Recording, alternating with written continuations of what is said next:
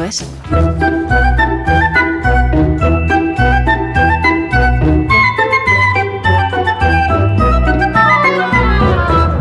Cosas de médicos en Onda Cero. Donde Alsina.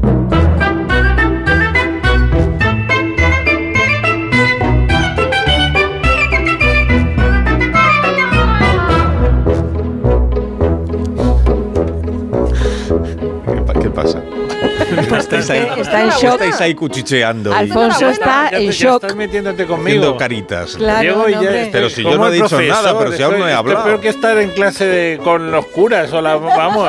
Si estamos aquí de celebración, nos falta el champán. ¿Dónde Sí. está el champán? Estáis Y tú ahí como- también, como los de la última fila de celebración, Esther. Sí, sí, sí, por supuesto. Pero vamos, lo de Alfonso es de champán del bueno. Vayamos por orden entonces. Venga, Alfonso. Alberto García Salido, buenos días. ¿Qué tal? Buenos días. Buenos días y bienvenido. Gracias. Eh, gracias a ti por acompañarme. Eh, Esther Holgado, buenos días y bienvenida. Buenos días. Buenos días. Eh, Alfonso, buenos días. Hola, buenos días. Buenos días. Eh, entonces, ¿por quién empezamos? Porque es que estáis, Por este- estáis- estáis con cambios laborales Estamos constantemente. con... Sí. Es un Sí, estrés. entonces, eh, primero, Alfonso, Buenas. eh, ¿qué Por la tal? inmediatez. Yo es que estoy. Ya, ya, ya tienes, ¿cómo va a ser tu nueva vida?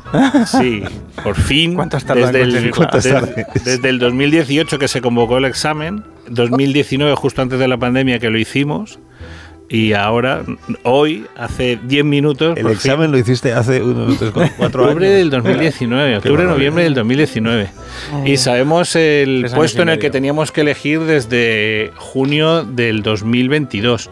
Y hemos estado esperando hasta febrero que han publicado las plazas que podíamos elegir. Y hace 10 minutos, después de todos estos años, ya me dicen dónde voy a ser fijo en la seguridad social. Es decir, que ya voy a dejar de dar tumbos por ahí, a no ser que yo quiera cambiarme porque no esté a gusto. Vale, ya tendrás un sitio fijo y quieres que se sepa, no, ¿no? Eh, sí, bueno, me da lo mismo. Bueno, Primero que tengo que quieras. saber, tengo que, tengo que recordar, quieras, y tengo que luego- recordar yo dónde está, así que sí, allí al lado de Atocha, Bueno, cerca de Atocha. Pero lo importante es que vas a tener un horario mejor que el que tenías Sí. hasta ahora. Va a tener vida. O sea, vas a tener por fin una vida ordenada. Voy a recuperar, eh, voy a recuperar mis fines de semana con mis hijos. Vas a tener los mi- fines de semana, todos, mis- todos los fines de semana. Sí, Como todos los los ricos, fines ¿eh? de semana, todas las Semanas Santas, Las voy a tener días en Navidad No. y voy a pedir, pe- voy a poder pedirme vacaciones que hasta ahora no me dejaban. ¿Pero qué me estás contando? Madre Ya te digo. Qué Parecía maravilla. que la trabajaba en la radio. chato. Qué maravilla. Fíjate, o sea, no me dejaban coger vacaciones, parecía que estaba en la radio o era- Así es.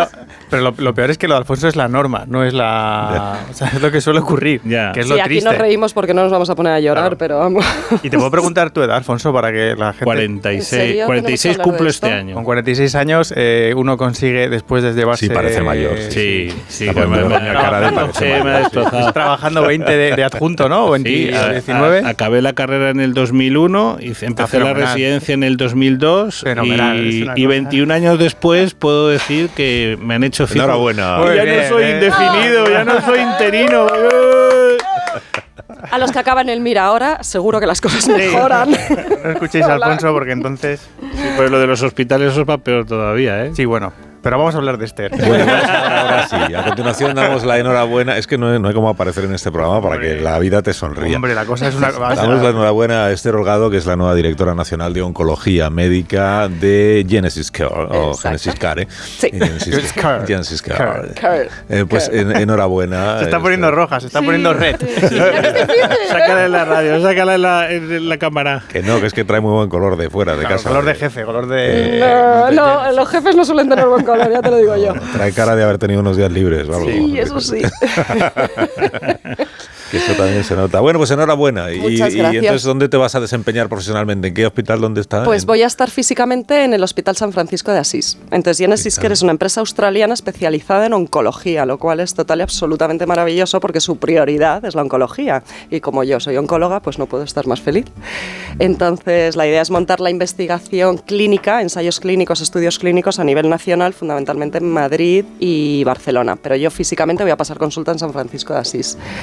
Eso está ahí Así en Velázquez que- con Joaquín Costa. Enfrente de Masterchef, me enteré ayer, del Urrechu de Masterchef. Velázquez. No sé, ahí es donde teníamos Antena 3 Radio. Eso es una buena referencia. ¿no? Hombre, y en, el- en un sitio que al lado tienen las mejores bravas de Madrid. Pues nada. Que por eso elegiste el puesto de trabajo, básicamente. fichado. Esto es lo que me convenció, claramente. Sí, claro, en la entrevista de trabajo, Claro. aquí hay unas buenas bravas, ¿verdad? No, no, ya en la entrevista de trabajo dije, hay, hay tres cosas sagradas para mí. ¿Las Una es mi programa de radio. Me dijeron, claro, radio. claro. Eso era el Y primero. me ha Luego la brava. programa de radio, Eh, ¿eh? ya- programa, no es verdad que cuando he visto mis amigos se meten conmigo, digo, bueno, la sección en la que yo estoy. Y luego la otra es que yo colaboro con el Instituto de Salud Carlos III evaluando proyectos de investigación y dije, eso también para mí es sagrado. Y me dijeron, por supuesto, por supuesto. O sea, que En- puedes compatibilizarlo. Y las bravas. La brava Sí, lo dijo Y luego las bravas, ya eso fue cuando ya estaba allí. Y también te dijeron que sí, que dura negociación, te han planteado. Sí, costó, eh, costó. Qué bien, pues enhorabuena, Muchas enhorabuena a todos ¿eh? y bienvenidos Muy otra vez bien. a este programa. Ahora vamos a hablar de. Es que el otro día me encontré con una Pues yo persona. estoy bien, que Carlos. no- que tú no, tú no has cambiado nada, tú estás como, tú estás como siempre. Tú sigues llevando bien las noches, Sí, tú yo sí, te veo buena es, cara. Madre mía. Bueno, pues Y- felicidades por continuar Bueno, como siempre, sí, eh. Alberto. Oye, eso es importante en la vida también, ¿eh? Pues sí, claro. Seguir igual eh, es a veces seguir bien. ¿No? Muy Sí, mires así, Alfonso. Estamos de acuerdo. Te ha quedado muy Sí, de, es te ha quedado muy de padre. Como, Sí, ¿no? como lo he leído nada más entrar, estoy pensando y Está ahora está, estaba hablando Esther de al lado de donde va a trabajar ella y yo estaba pensando que una de las cosas que me gusta es que yo voy a estar al lado del, del Panteón de los Grandes Hombres ahí en... Ah, es súper chulo ese Sí, sitio. Qué chulo. Sitio muy- muy, Desde ahí hicimos un, Sí. Colegio de, eh, ¿cómo es? de deporte de un algo, hemos hecho Sí, de ahí. hemos hecho. Un programa hemos hecho de ahí. Mm.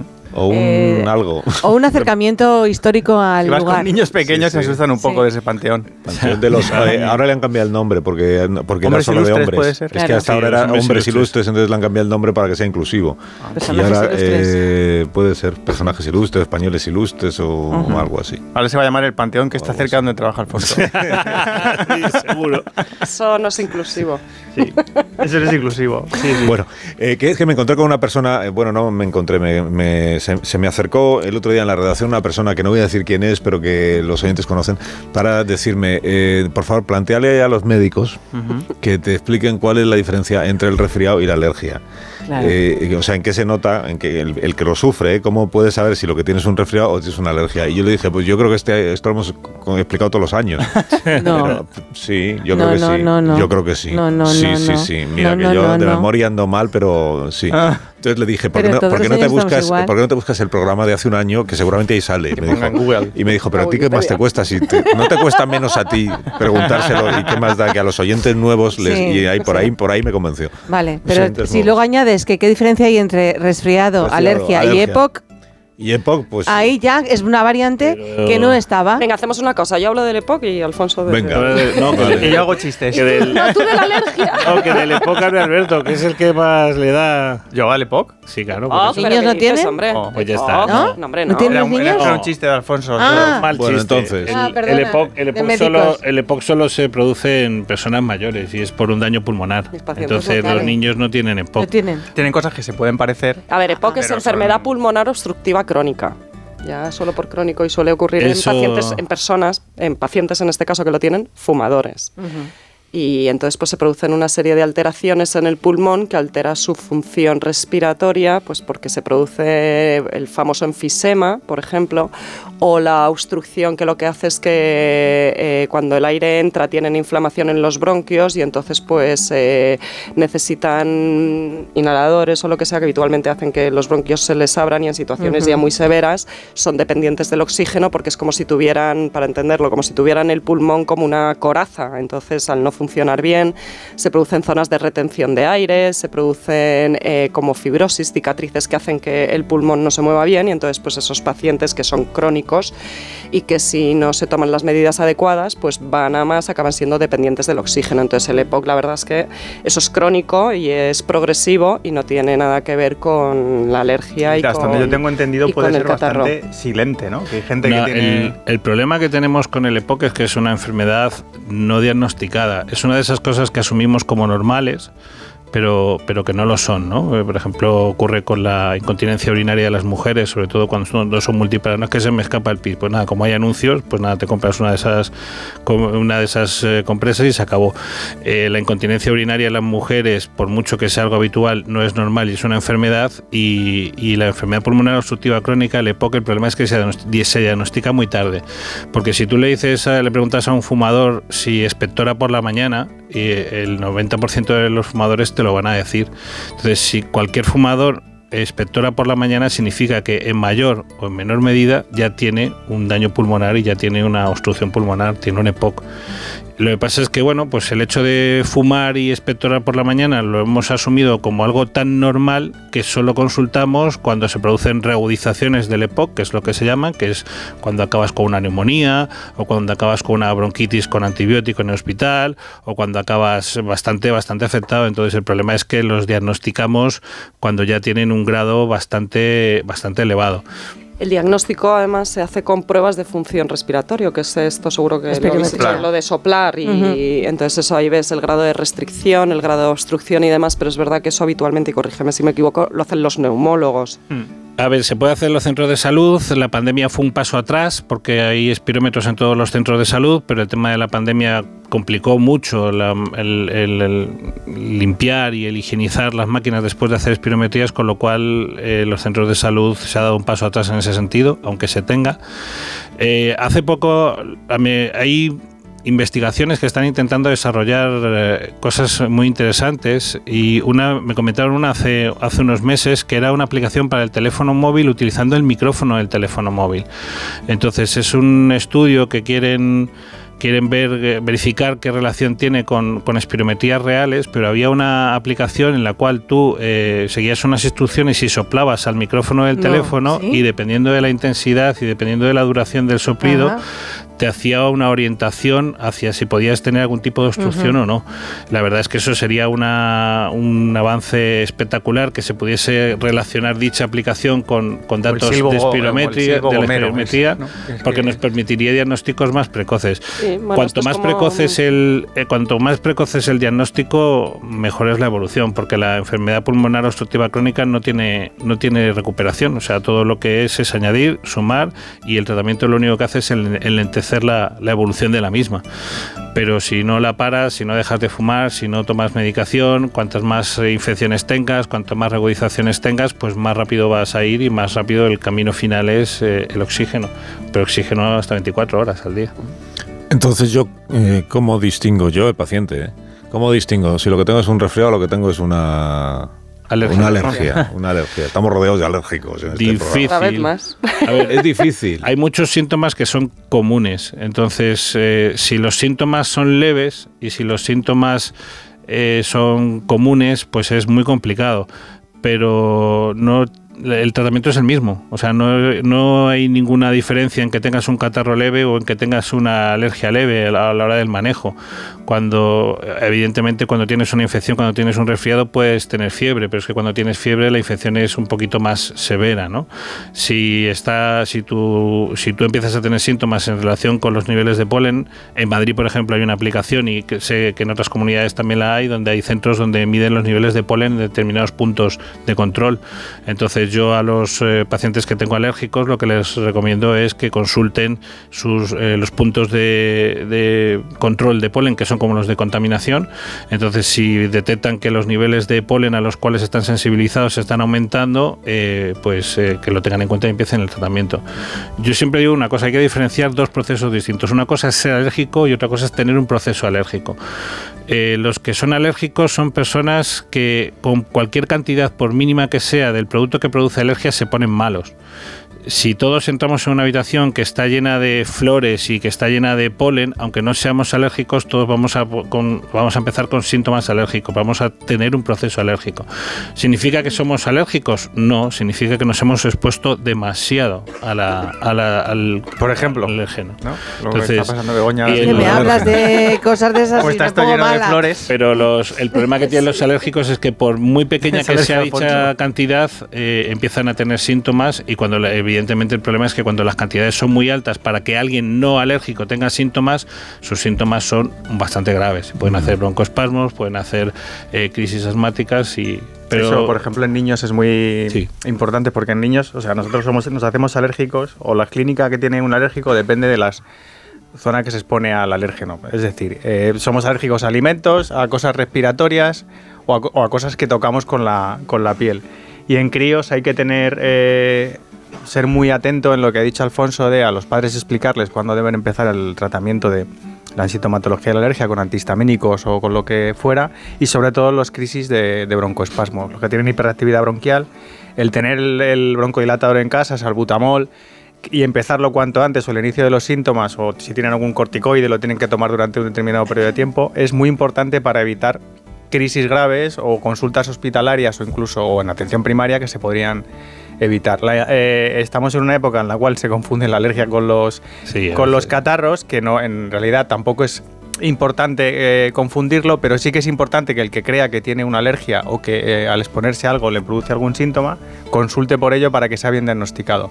Porque una cosa que sí que se ve en- es el sobreuso de fármacos en Sí. ocasiones que no se deberían utilizar. Por ejemplo, el- el- hay un inhalador para cuando tienes rinitis, ¿no? esto que tienes mocos en la nariz que está taponado, que te lo enchufas y produce broncoconstricción.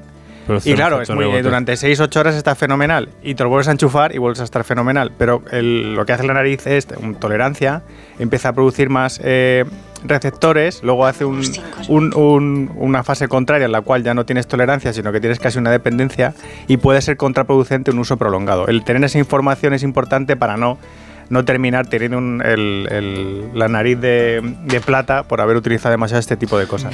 De todas maneras, yo creo que, a ver, eh, dentro de lo complicado que ya es para los propios profesionales muchas Sí. veces diferenciar los síntomas, yo creo que lo importante es que cuando uno tiene un catarro, bueno, una infección, que eso es lo importante, es que eh, habitualmente cuando la infección es más seria y hay que tener realmente síntomas de alarma, más allá de que pues me encuentro mal, que con la alergia también te encuentras mal, pues si tienes fiebre, que es lo que habitualmente es lo que marca que, una, que un catarro o una infección es más seria, pues yo creo que eso es lo importante. Y si no, por supuesto, el tener un buen diagnóstico y demás es importante, pero al final, bueno, yo creo que tampoco ahora es muy habitual, y más en una ciudad como Madrid, por ejemplo, que respiramos lo que respiramos, pues tener ciertos síntomas de rinorrea, de que te escuezan los ojos y demás, pues bueno, tampoco son síntomas de alarma. Yo, yo, el. Eh, una de las... Te estoy echando un cable, Alfonso, Sí. eh, por esto del colapso. Una de las una de las diferencias es que los, los resfriados o los catarros son procesos autolimitados, es decir, el virus te produce la infección y lo normal es que te recuperes en cuatro o cinco días. No hay nada para eso, me y no hay nada para Virus, quitar no ese virus. antibiótico, por Entonces, eh, si el proceso se prolonga más, eso ya es un signo de un proceso más orientado a un proceso alérgico. Hay una cosa que hay que tener en cuenta y es que la alergia durará durante el tiempo que estés en contacto con ese proceso, con esa sustancia que te produce alergia. Es decir, si las gramíneas duran tres meses, pues tú vas a estar tres meses fastidiado. Tener en Entonces, cuenta que cada vez florecen antes. entonces vas a tener que estar tres meses en mayor o menor medida teniendo que tomar la medicación, mientras que un cuadro catarral se autolimita. Bueno, voy a preguntarle a la, a la persona que me hizo esta servido, consulta y que ha estado ahí escuchando atentamente vuestras impresiones, del 1 al 10, ¿qué puntuación os, os daría? Muy bien. Nueve. 5. 9, alto. Vale, vale. Nunca entendí que, era, que es un 9 alto. Pues, Pues es el típico un profesor siete bajo. que no Un roñoso. no. Un Es nueve un alto roñoso, sobresaliente, que porque un un 10 10. ya es matrícula de honor y ya es para nota, porque yo sigo teniendo dudas de lo que es alergia y catarro. yo hoy no sé si Te tengo lo hice, lo hice desde la catarro. experiencia. Perdonarme. No, El- me ha quedado claro lo que ha dicho Alfonso. Tú Eso tienes síntomas con- de catarro, pues seguramente lo tienes. con los Espérate que ani- pasen 10 días y si lo Exacto. sigues teniendo, vas Con a los, Exacto. con los Exacto. animales pasa, ¿eh? Que le dices, al- no, su hijo tiene alergia al pelo de gato, al tal, tienen en, en casa tres, tres, cinco gatos y siguen teniendo al gato a pesar de la alergia de su hijo. Entonces, Pero yo esto lo pues, entiendo, eh, claro. hay que- hay que elegir. No. Claro, prescinden del hijo. Llama a priorizar. Dice, yo a mi hijo. Mantienen el gato y prescinden del hijo. Perro, Claro. sí. Claro. Prefiero El- tener a mi hijo con mocos. Mm, Una pausa. Y, y a la vuelta seguimos eh, Vale. hablando de estas cosas vuestras. Si ahora mismo volvemos.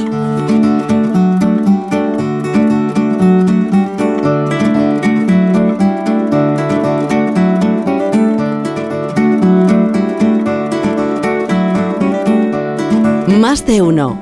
En Onda Cero. Y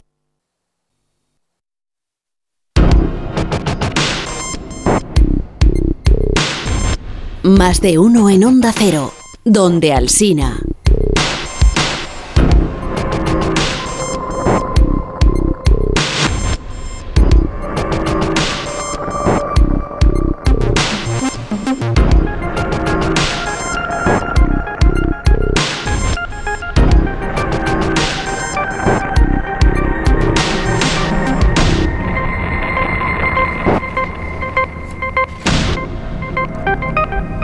Seguimos con otras cuestiones que te voy a plantearos, pero antes vamos a saludar a Diego González Rivas, que es cirujano torácico, eh, es eh, gallego, creo, gallego, eh, y es el primer extranjero que ha logrado el mayor premio que otorga la medicina china, que es el Premio Nacional de Medicina en la categoría de Innovación y Técnicas Punteras. Se lo reconocieron, le dieron el premio en el año 2019 porque la técnica que él utiliza eh, para operar tumores de pulmón es una técnica pionera, Esther, lo hace a través de videocirugía. Te he pedido que nos, que nos explique esta mañana en qué consiste la técnica y sobre todo que nos hable de su vocación viajera, porque me han dicho no para quieto.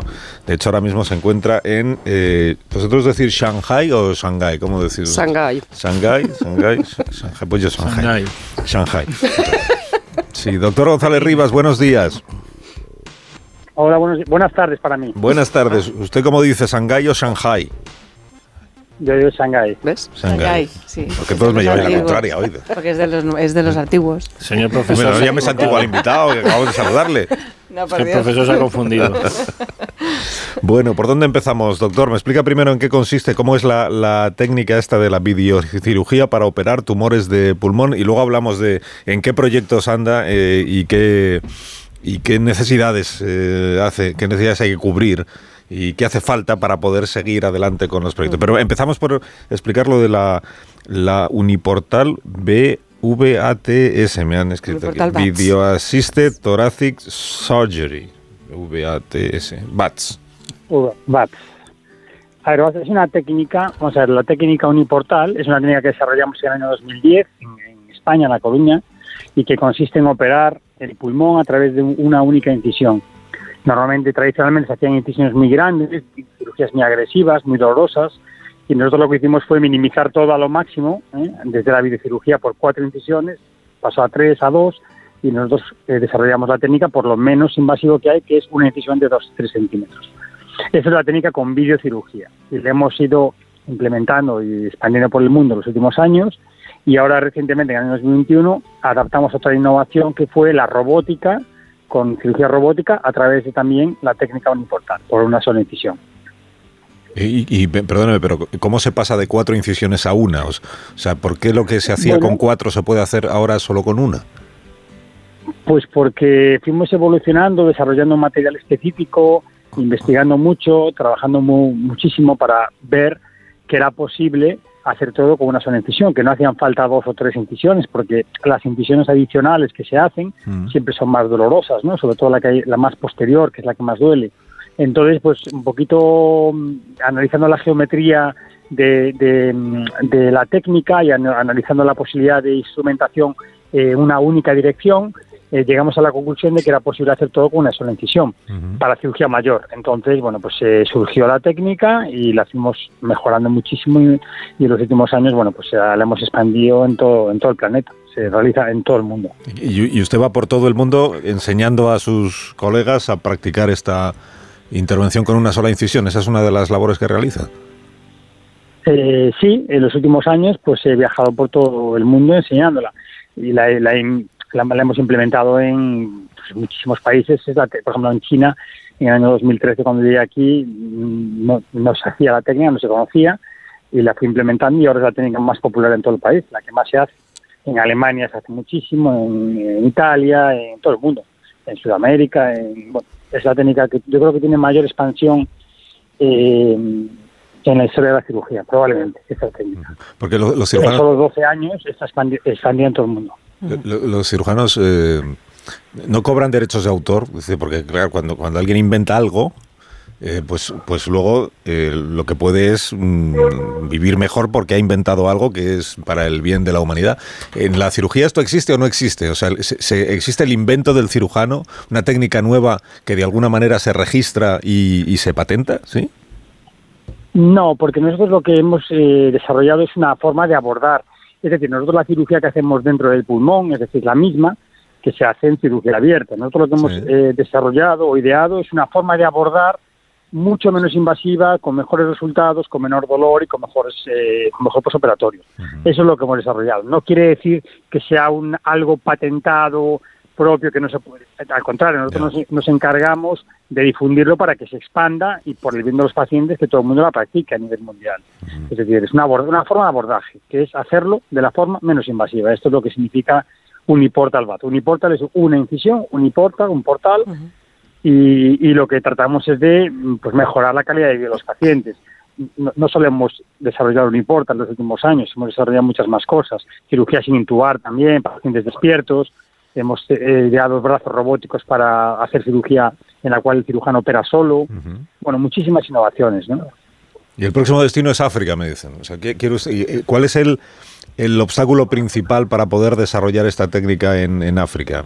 Bueno, en África son mil países los que hay en África y cada uno es de su padre y de su madre, pero ¿en, en qué anda usted ahora? Bueno, a ver, vamos a ver. Yo a África llevo yendo muchos años ya a operar. Sí. Eh, y lo que pasa es que en África siempre he encontrado muchos problemas porque, claro, im- implantar allí la técnica es tremendamente complicado. Eh, date cuenta que operar de forma mínimamente invasiva allí es, es una aventura cada vez que voy porque no tenemos material, no tenemos cámaras de alta definición, no es como ir a operar como cuando van las ONGs o va la gente a operar cosas de pediatría o cirugía general, que puedes operar de forma con un material lo más básico, ¿no? Cuando quieres operar por vídeo es toda una aventura porque no hay infraestructura. Se nos va la luz en medio de la cirugía, mm, las grapadoras no llegan porque se quedan en la aduana, etcétera. Entonces, debido a todos estos problemas que he tenido los últimos veces que he ido, pues hemos decidido desarrollar la fundación para poder crear una unidad móvil y moverla a África y de esta manera, con una unidad móvil en la cual tengamos un quirófano totalmente equipado, con todo el instrumental, con todas las necesidades, no tengamos que estar pendientes de que falle algo y la, y la operación no se pueda realizar de esta manera. Entonces, esa es la idea, el proyecto en el que estoy metido ahora con la fundación que hemos creado hace un par de meses. Esther Holgado. Hola, doctor. O profesor, debería decir. soy Esther, la oncóloga. Bueno, yo, claro, obviamente este tema, pues yo soy oncóloga de pulmón además. Entonces, eh, eh, una de las preguntas para que, bueno, pues que la gente que nos esté escuchando lo, lo tenga, yo sé que hay ciertas reticencias en ciertos eh, colegas porque parece que este tipo de cirugía pudiera ser eh, menos eficaz a nivel oncológico. Entonces, eh, yo sé que hay algunas reticencias porque consideran que sí, que es menos invasiva y demás, pero bueno, uno sabe que cuando uno tiene un tumor lo que se necesita es tener una seguridad oncológica, que significa quitar el mayor cantidad posible de tumor, eh, obviamente intentando ser lo más conservador posible, pero a veces no se puede. Entonces, me gustaría eh, que nos explicara eh, si esta cirugía sirve para todos los pacientes o para casos concretos pues, de nódulos pulmonares o cirugías o estadios más avanzados para, bueno, para que cuando surgen estos problemas quede claro que obviamente tienen las indicaciones que, tienen, que por supuesto ustedes saben cuáles son, claro. Absolutamente sirve para todos los tumores. Es una cirugía que eh, en manos expertas es absolutamente oncológica y todo depende de, la, de, la, de, la, necesidad de aprender la técnica, evidentemente. Eh, la videocirugía está demostrada, ya no solo la, la, la Uniportal, sino que la videocirugía está demostrada que tiene resultados oncológicos similares o incluso pudiera ser mejores que la cirugía abierta. Y evidentemente la gente que critica es, es como todo, ¿no? Toda innovación siempre lleva una restricción, sobre todo por la gente que tiene menos habilidad para desarrollar la técnica. Exacto. Es una, una reacción natural del ser humano. Pero eh, hay muchísima evidencia científica, muchas publi- publicaciones que el Uniportal VAT es una técnica eh, súper oncológica, igual que cualquier otra técnica, y con los mismos resultados. Eso no- es que no lo pone nadie en duda. La gente que lo pone en duda es gente que no tiene la experiencia o, la, o las ganas de aprenderla. Pero hoy en día eh, está más que demostrado. Mm. Es que Alberto, no, solo, hay que ir a la, solo hay que ir a la literatura científica y ver los estudios. Alberto Nada. García Salido. Hola, buenos días. Mire, yo soy pediatra intensivista y voy a barrer un poco para casa. Y es para es preguntarle acerca de la utilidad o el uso de esta técnica en, en el paciente, en el niño. Porque hay- además hay como hay un compromiso de espacio y de tamaño, ¿no? Eh, son cirugías, como ha dicho usted, muy dolorosas, que cuando llegan en el posoperatorio pues requieren de analgesia, algunos vienen con drenajes y eso en críos pues supone un problema quizá mayor que en, que en el adulto. Y me gustaría saber si, si, lo están ampliando también su uso a esta población y, y las indicaciones que podría tener más allá de los tumores, porque los niños no tienen por suerte, este tipo de enfermedad, eh, no es tan frecuente este tipo de, patología, pero si hay neumonías que no van bien y tienes que liberar tabiques, tienes a lo mejor eh, lóbulos que están comprometidos, que no se ventilan y tienes que retirar, y es preguntarle un poco acerca de su uso en, críos. Por supuesto, de hecho yo he hecho muchísimas cirugías en niños, muchísimas, y, hay muchos países a los que voy que, hago mucha cirugía pediátrica allí. Eh, es una técnica que requiere, evidentemente, cuando operas niños, un material más fino, necesitas unas cámaras de 5 milímetros, es todo un poco más, más pequeño y adaptado al, a la cirugía pediátrica, evidentemente. Pero de hecho, la cirugía pediátrica uniportal se hace en muchísimos países ya, muchísimos, y de hecho nosotros tenemos publicaciones internacionales de cirugía pediátrica con, con resultados muy buenos para tratar hidatidosis, para tratar malformaciones pulmonares, para tratar neumonías necrotizantes, para tratar todo tipo de patología en los niños. O sea que, aparte yo tengo mucha experiencia en cirugía pediátrica eh, eh, y he operado niños incluso de ocho semanas eh, con Uniportal Alfonso. Hola, buenos días, doctor González Rivas. yo soy Alfonso, yo soy médico de familia, así que la cirugía me pilla un poco más lejos. Soy, soy el que el que empieza a mandar los marrones hacia arriba. Eh, yo lo que lo único, lo primero darle las gracias. Eh, estoy impresionado porque esto lo que demuestra es eh, mm, el inconformismo. O sea, me parece espectacular. O sea, dicen que la técnica quirúrgica es la misma, pero que el mecanismo de entrada es el que cambia todo pero eso lo que demuestra es el inconformismo con, el, con lo que estaba. Llevan años la cirugía haciéndose de una forma y llega alguien y dice, pues esto a mí no me parece bien y yo creo que podemos hacer lo mismo o mejor intentando cambiarlo. Y yo creo que ese espíritu es el, el que tiene que, el que consigue que la medicina vaya avanzando, así que darle enhorabuena y darle las gracias. Y luego hacerle una pregunta, porque una implantación de una técnica en, eh, quirúrgica en tan poco tiempo, eh, que se haga la, que se convierta en la cirugía principal en, en, un país como es China, eso entiendo que la curva de aprendizaje que tiene esta cirugía eh, es, es, es, fácil comparado con otras, imagino. Así que no solo es... No, no, no. No. Sí, no, no, no es fácil la curva de aprendizaje. Yo creo que es una curva de aprendizaje que depende de muchos factores. Lo que pasa es que los cirujanos eh, lo que entienden es que es una técnica más anatómica y más ergonómica para, para operar. De hecho, nosotros, yo, yo estoy en Shanghái, yo dirijo aquí un programa de cirugía que es el más grande del mundo, en el Shanghái Pulmonary Hospital. Para que os hagáis una idea, eh, hoy hemos operado 120 pacientes con cáncer de pulmón. Madre mía. 120. Y operamos cada día 120. Es decir, la semana pasada 120. Yo entro a las 8 de la mañana y salgo a las 12 de la noche todos los días aquí. Eh, es el Shanghai Pulmonary Hospital, eh, en cual hacemos anualmente entre 20.000 y 25.000 cirugías de cáncer de pulmón.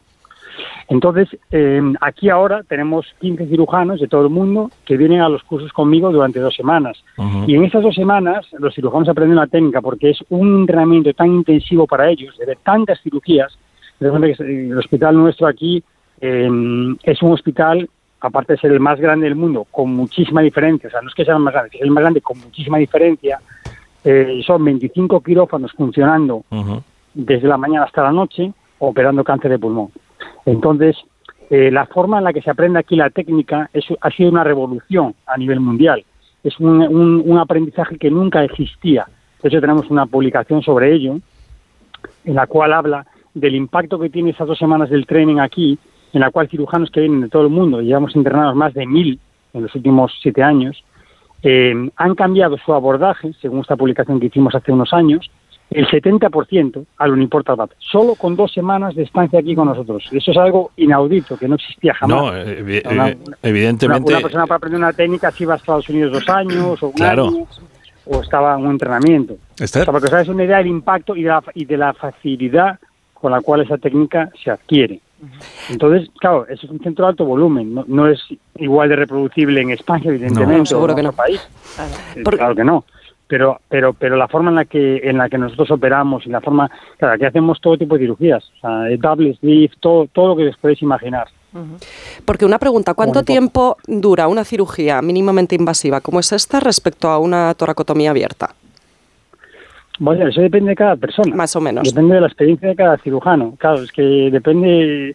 mm, eh, Si me preguntas mi, la, duración de mis cirugías, no, no, no va a ser realístico. Ya. ¿Entiendes? Pero bueno, lo que me Por- refiero es que aparte que de yo. ahorrar efectos, o sea, de, de mejorar los efectos secundarios, eh, ¿se ahorra algo de tiempo en el proceso quirúrgico? Lo, lo- hablo a nivel de, no solo ganas en disminuir la comorbilidad, sino también la eficiencia. Muchísimo. Una cirugía eh, uniportal, date cuenta que ya solo abrir una, abrir una tracotomía son 15 o 20 minutos. Claro, Y a veces una cirugía la haces en 15 o 20 minutos. Mm. Una lobectomía. claro. Eso- Entonces, eh, que- aparte de que te ahorras todo lo que es la apertura, bueno, eso ya es algo que ya no está Mm. ni cuestionado. Es decir, Sí. nadie cuestiona hoy en día que la videocirugía es mejor que la toracotomía. Eso ya es algo incuestionable, ¿no? Mm. Pero sí que era cuestionado al principio. Con la onco- no sé si eres tú la oncóloga que me Sí, lo planteaste sí. antes. Sí, Eh, bueno, pues eh, esto mismo que tú me planteaste antes se planteó cuando empezó la vídeo. Sí. Es decir, cuando No sé. Giancarlo Roviaro presentó la vídeo en Texas en el año 92, le- todos los grandes cirujanos de aquella época se levantaron diciendo que era un criminal. sí, sí, sí, El año sé. 92. Por Yo- eso, sí. Y hoy es la técnica estándar en el mundo, es decir, la, la cirugía mínimamente invasiva, Sí. para casos avanzados incluso. Entonces, Ujú. Con el Uniportal Bath pasó algo al principio, algo al principio, pero hoy en día nadie lo cuestiona. Es decir, la persona que lo cuestiona. Yo no creo que haya ningún cirujano en España que cuestione el Uniportal Bath. No lo creo. Y el que lo cuestiona es una persona que no, que, que no, que no tiene la capacidad de desarrollarla o Sí. que no hace vídeo. Sí, siquiera. exacto, exacto. Muchas gracias. Doctor González Rivas, gracias por habernos atendido y le deseo que tenga buen día o buena Vale. tarde ya. Tarde. Un saludo. Buena tarde y buena noche. Hasta luego. Siete minutos y nos ponemos en las 12 del mediodía, una hora menos en las Islas Canarias. Ahora mismo seguimos. Más de uno en Onda Cero, donde Alsina.